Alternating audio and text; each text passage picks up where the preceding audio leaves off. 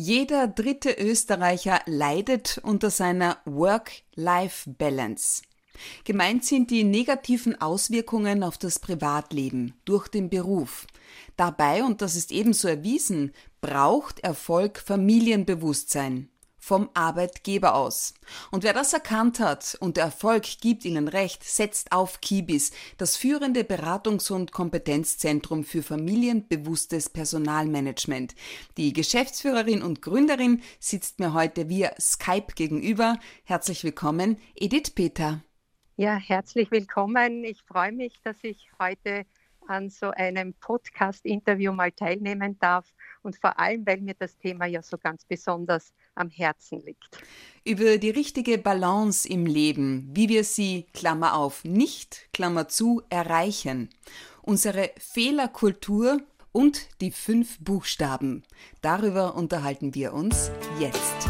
Julia Schütze, Talk to Me. Authentic, empathic, fair. IKEA, Spar, Rebe, Raiffeisen, BIPA, Kellogg, Wirtschaftskammer, Pfizer, Microsoft, mehr als 100 namhafte Unternehmen österreichweit setzen bei ihrem Personalmanagement auf Kibis. Edith Peter, was bedeuten diese fünf Buchstaben? Also Kibis gibt es ja schon sehr, sehr lange, seit 1995. Und damals haben wir so überlegt, wie könnten wir denn unser Programm nennen? Und da ist auf Kind und Business, Key Bis, so einfach phonetisch. Das war eigentlich so die erste Idee dazu. Und weil, wie wir das alle wissen, Frauen ja ganz besonders in diesem Kontext gefordert sind und ich auch selbst meine Erfahrungen machen musste, vielleicht gleich zu Beginn das prägende Erlebnis, das ich hatte, war als mein kleiner Sohn Ende der 80er Jahre in den Kindergarten musste und da um halb zwölf Uhr 30 oder noch mehr Frauen sich plötzlich vor der Eingangstüre versammelt hatten. Und wir mussten dann jahrelang Punkt halb zwölf immer vor dieser Türe stehen und die Kinder ganz pünktlich abholen. Es war also ganz schwierig Vereinbarkeit. Und das war so die Geburtsstunde dieser ganzen Thematik wie können wir das besser meistern, wie kann das gelingen. Und so hat alles eigentlich begonnen. Aus welchem Grund braucht Erfolg Familienbewusstsein?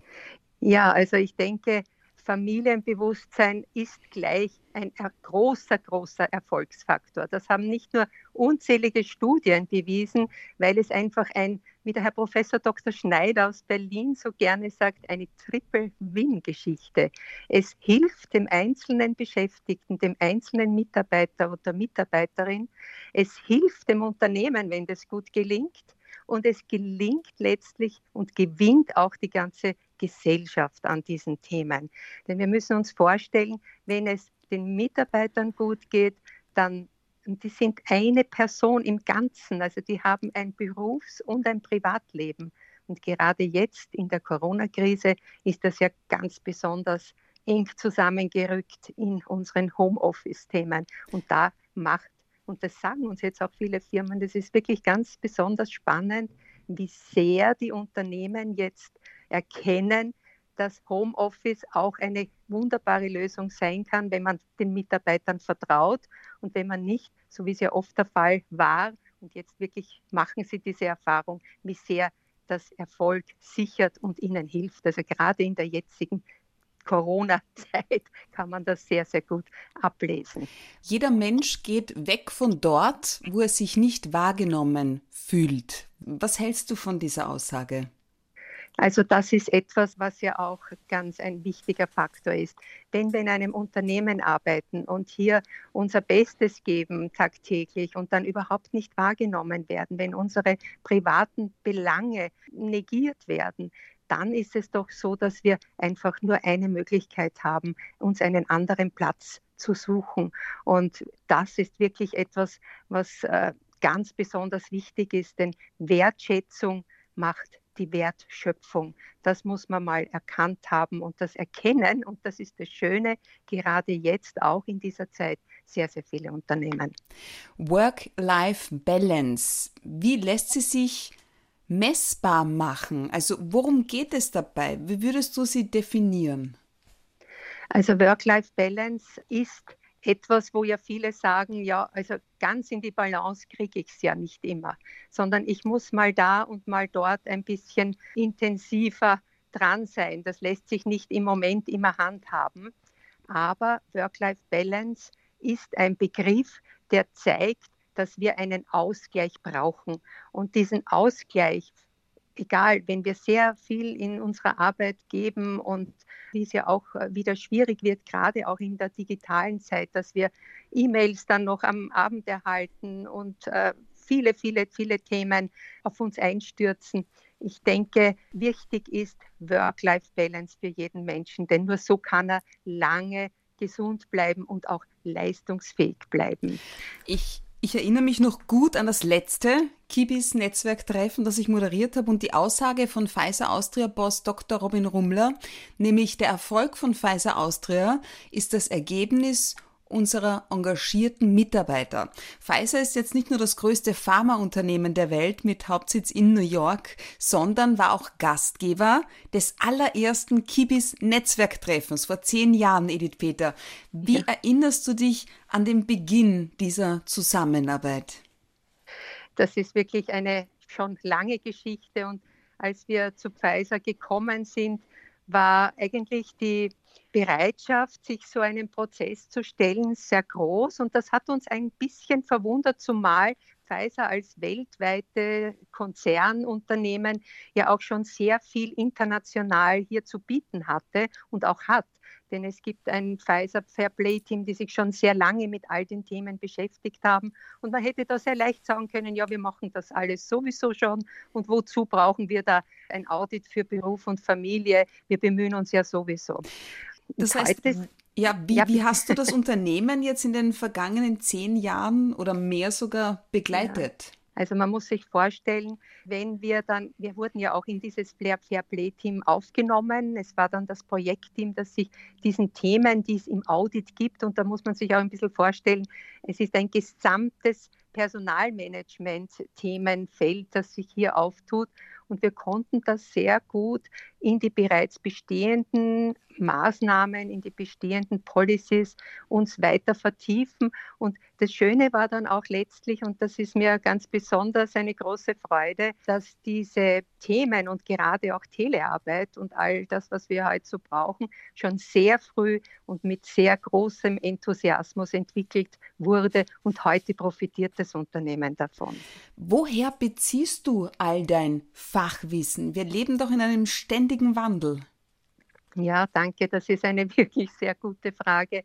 Und ich glaube, nur mit einer großen Neugierde und einem ständigen Suchen und Finden, mhm. Finden ist ja eigentlich dieser, dieses Stichwort, kann man immer wieder lernen und immer wieder schauen, wie machen es die anderen, über die Grenzen schauen. Also ich war ja auch in Amerika mit, habe da bereits einen Work-Life-Manager-Ausbildung mal gemacht. Also das war ja auch schon diese Neugierde, was gibt es da alles und wie machen es andere. Und die Studien inzwischen sind sehr unübersehbar viele geworden. Am Anfang war das noch überschaubarer. Weit mehr als 100 Unternehmen setzen mittlerweile auf deine Unterstützung. Ja setzen gezielt deine Maßnahmen um, um die Work-Life-Balance ihrer Mitarbeiter zu fördern, mit dem Ziel, die Mitarbeiter nicht nur produktiver, sondern auch glücklicher und ausgeglichener zu machen.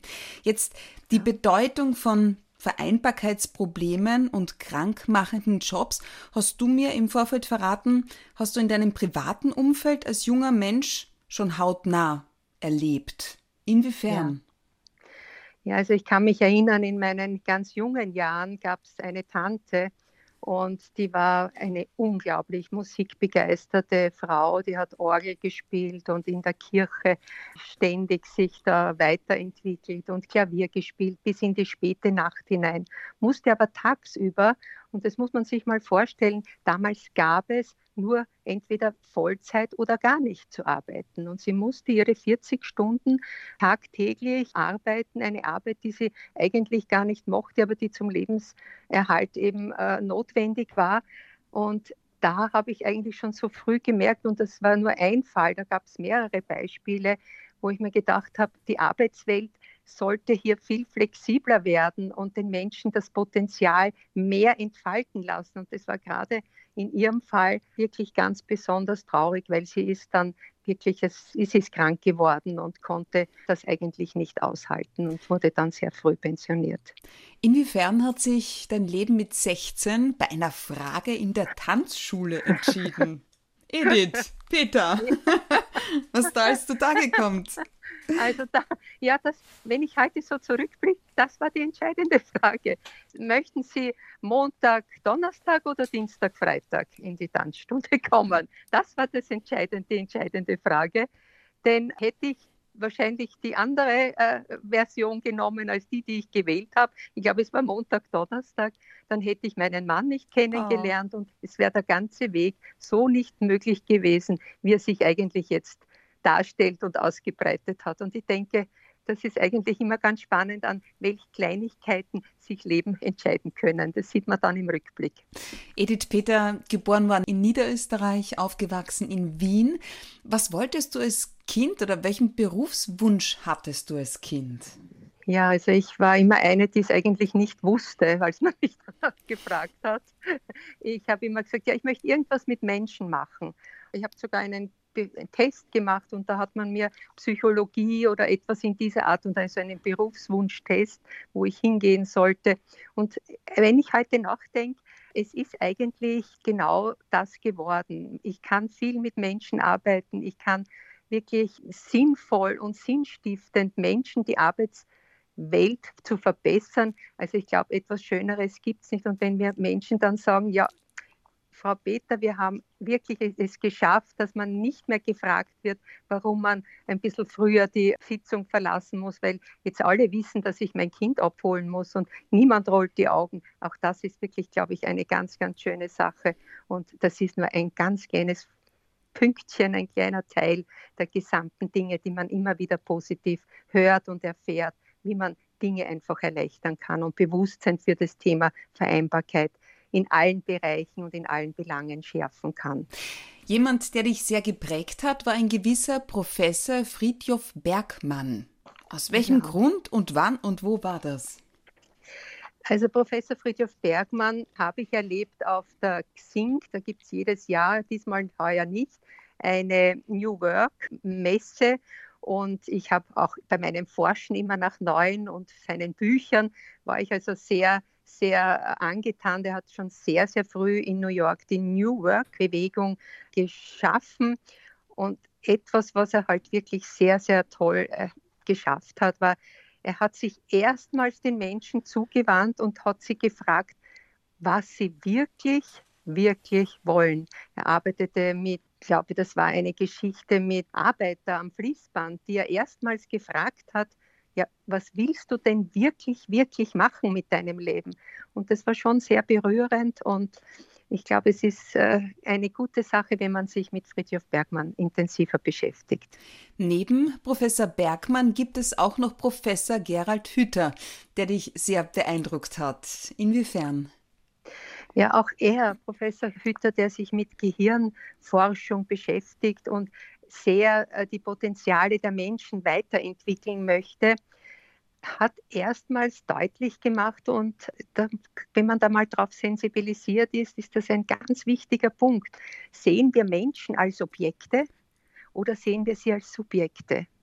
Objekte, über die wir bestimmen, die wir entwickeln wollen, ja. Ein Mensch, also man kann einen Menschen, der es selbst nicht will, wirklich entwickeln, nur mit Zwang solche Aussagen und dieser Fokus auf Menschen als Subjekte und sie auf Augenhöhe und äh, sehr sensibel zu sehen, ich glaube, das ist auch ein ganz ein wichtiger Faktor und da hat er mich sehr, sehr beeindruckt. Vom Boston College hast du schon erzählt, wo du dich zum strategischen Work-Life-Manager hast ausbilden lassen. Von mhm. einer exzellenten Ausbildung sprichst du, wenn du an jene dann auch speziell in Deutschland denkst. Was war das für ähm, eine? Äh, ja, das war eine Ausbildung, die neu ins Leben gerufen wurde. Und zwar war das ein Forschungsergebnis äh, gemeinsam mit dem Great Place to Work Deutschland und der Deutschen Bundesanstalt für Arbeit. Und es waren namhafteste Personalmanager Deutschlands anwesend, auch vom Great Place to Work, die Spitzen. Und es war eine offene Diskussion, wie können wir Human Resources, wie können wir die Arbeitswelt verbessern, wie können wir das bewerten. Damals ging es auch viel um Humankapital. Und Humankapital, das ist ein Wort, was wir alle nicht sehr mögen. Wir wollen uns ja nicht da in Ziffern messen lassen. Und da erinnere ich mich schon an sehr, sehr tolle Statements. Also das hat mir auch sehr viele Anregungen und sehr viele persönliche Weiterentwicklung ermöglicht. Welche Anregungen fallen dir jetzt ad hoc ein? Anregungen im Hinblick auf eben dieser Wert des Menschen, eben dieses, äh, wo finden wir uns in der Bilanz wieder? Also in der Bilanz finden wir uns überhaupt nicht wieder. Und in Wirklichkeit machen, wie Herr Dr. Rummler das schön gesagt hat, auch bei Pfizer, die Menschen, die Mitarbeiter machen den Erfolg. Das liest und hört man auch überall, aber sie finden sich auch in der Bilanz nicht wieder. Und das wurde eben wunderbar diskutiert. Auf der einen Seite wollen wir da als Zahl dastehen oder wie, wie ist das festzumachen? Eigentlich können wir es nicht festmachen. Wir können es nur am Erfolg des Unternehmens letztlich mhm. festmachen. Aber wir müssen wirklich sehen, dass die Menschen es sind, die diesen Erfolg bewirken. Und die können wieder nur erfolgreich sein, wenn sie Kraft haben, wenn sie Freude an der Arbeit haben und wenn das, was sie tun, das ist, das Richtige ist, was sie tun wollen. Apropos Unternehmen, 1995 hast du dein Unternehmen ja. gegründet, die Kibis Work-Life Management GmbH, mittlerweile das führende Beratungs- und Kompetenzzentrum für familienbewusstes Personalmanagement in Österreich. Vor 25 Jahren, Edith, wer waren deine ersten Kunden, die sich auf dieses, ich sag's mal überspitzt, Experiment eingelassen haben?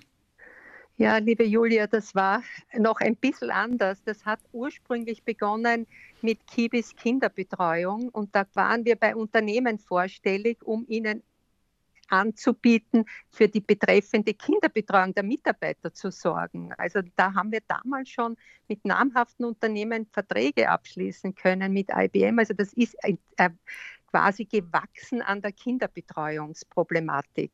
Und damals haben die Unternehmen das schon erkannt und es hat sich halt dann weiterentwickelt Richtung Audit. Das Audit hat es damals ja in der Form noch nicht so gegeben in Österreich. Und das ist langsam quasi dann auch gewachsen. Und heute haben wir die Kinderbetreuung als ein Handlungsfeld Service für Familien im Auditberuf und Familie dabei. Wie viel Anstrengung ist mittlerweile notwendig, um die erwiesenermaßen erfolgsentscheidende Bedeutung der Work-Life-Balance in die Köpfe, ins Bewusstsein der CEOs, der Geschäftsführer, der Big Bosse zu bringen? Gibt es noch welche, die sich sträuben? Also es wird immer offener, das muss ich wirklich sagen. Und genau wenn wir jetzt an den Anfang noch zurückdenken, ganz kurz noch eine Bemerkung. Damals, als ich in den Unternehmen, bei meinen ersten Unternehmen vorstellig war, da hat man gesagt, ja, Frau Peter, hier wird gearbeitet und da draußen ist das Privatleben. Das hat uns da jetzt nicht so wahnsinnig viel zu interessieren. Die Leute sollen da arbeiten. Das ist eine andere Geschichte. Und wir wissen, dass das natürlich heute ganz eine andere Geschichte ist. Und wir sehen oder erleben kaum mehr, dass jemand sagt, also das äh, und ist gerade jetzt in der Corona-Krise. Also da erleben wir jetzt einen Boost an Offenheit und wir kommen noch weiter in die Vorstandsebenen hinauf und erleben das auch im Rahmen des Audits, dass sich diese äh, Vorstände und auch Damen gibt es manchmal dabei, wo sie wirklich auch in den Workshops noch dabei sind. Also das ist schon ein großes Zeichen der Anerkennung dieses Themas. Du schon irgendwo einmal keinen Lösungsansatz gehabt? Ich glaube, der Lösungsansatz ist ja etwas, was mir am Audit und an unserem Prozess, äh, den wir hier durchführen, so gut gefällt, ist, dass der Prozess ja gemeinsam auch mit den Mitarbeitern erarbeitet wird. Also wir haben ja die Möglichkeit, wir haben Best Practices aus anderen Unternehmen, die wir sehr, sehr gut zeigen können. Und da ist natürlich, muss man nicht immer das Rad neu erfinden, sondern kann sich vielleicht etwas Bewährtes schon auch dazu holen. Trotzdem gibt es ganz individuelle Entscheidungen und ich erinnere mich da sehr gut in einem großen Handelsunternehmen, es war die Logistik. Da ist ein junger Herr, hat sich zu Wort gemeldet und gesagt, im Lager dürfen Sie ja kein Handy verwenden. Und äh, es war gerade die Niederkunft seiner Frau und sie konnte ihn nicht erreichen. Und das war natürlich ganz besonders unangenehm. Und das ist in diesem gemeinsamen Workshop ist das aufgepoppt. Und die Geschäftsführung und wir alle haben gesagt, ja, auf das wären wir gar nicht als Maßnahme gekommen. Das kommt oft von den Menschen selbst auch, was sie brauchen. Und das ist das Schöne an diesem Prozess, dass wir ganz individuell zuhören können, audiere, auditieren heißt ja zuhören auch. Was, wie geht's euch? Wo können wir ansetzen? Und mit welchen Maßnahmen können wir dagegen steuern? Und oft hilft nur ein Aufzeigen der Dinge und schon ist, das war sofort dann gelöst, das war überhaupt kein Problem. Das wird es nie wieder geben. Und äh, ja, es gibt bei uns bei Kibis so einen Satz, so eine Maxime, unser Mission Statement quasi, der da lautet: Achieving the right balance of work and life is vital to every single person. The economic success of companies and prosperity of all nations in the world. Das, glaube ich, ist ein ganz wichtiger Punkt, der für alle zu gelten hätte. Microsoft hat eine besonders gute Idee. Arbeitszeit ist gleich Lebenszeit. Ja. Erzähl mir mehr.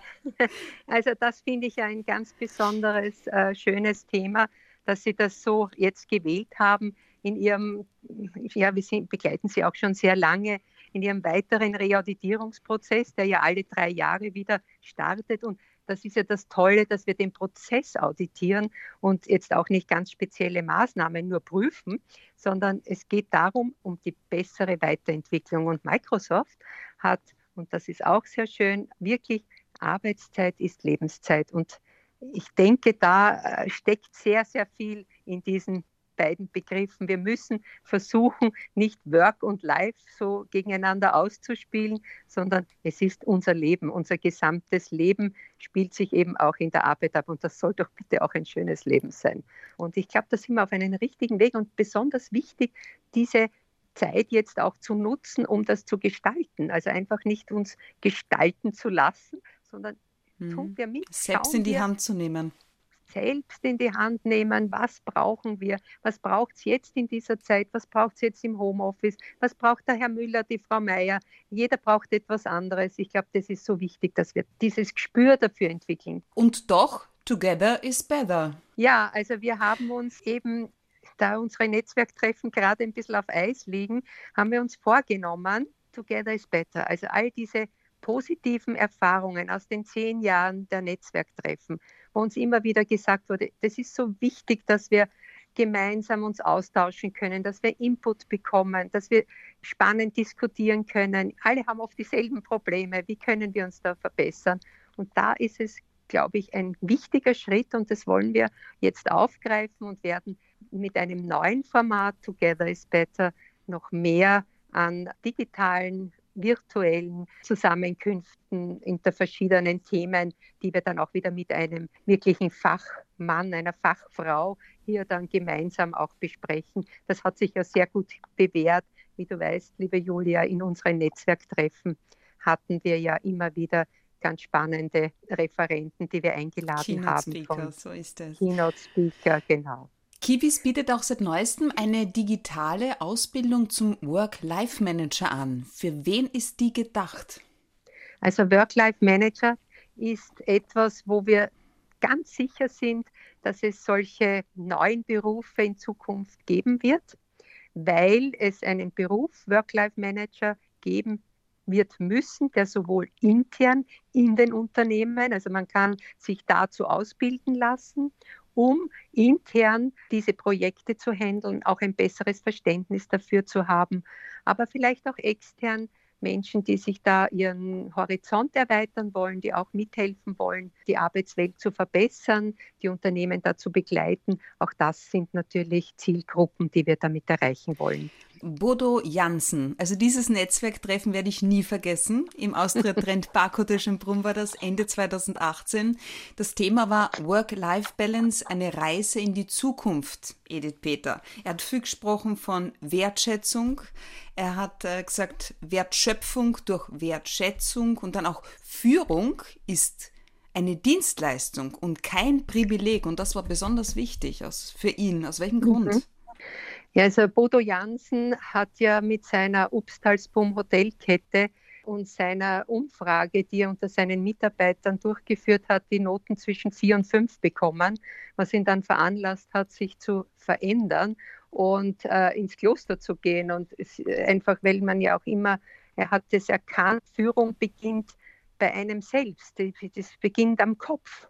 Und er hat die Art des Führens in seinem Unternehmen total umgestellt und hat sich den Menschen zugewandt und hat versucht, wirklich zu erreichen, dass sich seine Mitarbeiter wertgeschätzt fühlen. Und gerade im Hotelbereich, wo es Menschen gut geht, die werden das natürlich auch unbedingt und ganz äh, von selbst an die Kunden weitergeben. Und so konnte er auch seinen Gewinn dann verdoppeln. Ich denke, Wertschöpfung durch Wertschätzung, das gelingt. Und er hat selbst nicht für möglich gehalten, hat er gemeint, und dass Führung da etwas äh, ganz Wesentliches ist, äh, das Um und Auf. Also wenn es von der Führung nicht gewollt ist und nicht verstanden worden ist, dann glaube ich, ist es schwierig, ja. Er hält sogar regelmäßige Kulpa-Stunden ab bei der Upstalbum Hotelkette. Ja, Kannst du dich noch ja. erinnern? Er ist für Fehler machen, genau. Und dieses Fehlermachen, das ist diese Fehlerkultur, das ist etwas so Wertvolles in den Unternehmen, weil das natürlich auch Angst vermindert. Und wir alle haben nur gehen und laufen gelernt als Babys, dem wir hunderte Male umgefallen sind. Also Lernen geht nur mit Fehlern. Und das muss man mal wirklich erkennen. Und Fehler sind erlaubt und man muss daraus lernen. Und das ist der Weg, der uns Menschen ja da eigentlich mhm. auszeichnet, dass wir das können. Zwei, zwei Aussagen von ihm haben mich auch noch, ähm, beschäftigen mich eigentlich bis heute. Die erste war, Perfektionisten sind bloß Menschen mit geringem Selbstwertgefühl. Ja. Und Vergleichen killt die Persönlichkeit. Genau, also einfach man selbst zu sein, das glaube ich ist das, das Geheimnis. Jeder muss seinen Weg selbst finden. Man hat schon mal seine Vorbilder, aber letztlich muss jeder seinen eigenen Weg finden und der ist oft ganz anders als das Gegenüber oder das daneben. Also man muss seinen eigenen Weg finden und Bodo Jansen, glaube ich, hat da wirklich einen Vorreiterweg, hat uns vieles erleichtert und ermöglicht. Er hat ja auch einen Film, einen sehr bekannten, preisgekrönten Film auch äh, gedreht und das kann man sich auch im Internet anschauen. Ich denke, diese äh, neue Art, äh, wie man führt, diese neue Art zwischen Mitarbeiter und Führungskraft, also das ist sicherlich dieses Wertschätzende, das Wissen, was haben wir aneinander. Edith Peter, wo liegt der aktuelle Trend bei der Work-Life-Balance. Wenn wir jetzt den, den demografischen Wandel betrachten, und ich meine damit Väterkarenz genauso wie Generationeninklusion, das Arbeiten von fünf Generationen an einem Arbeitsplatz, das ist neu, das gab es noch nie.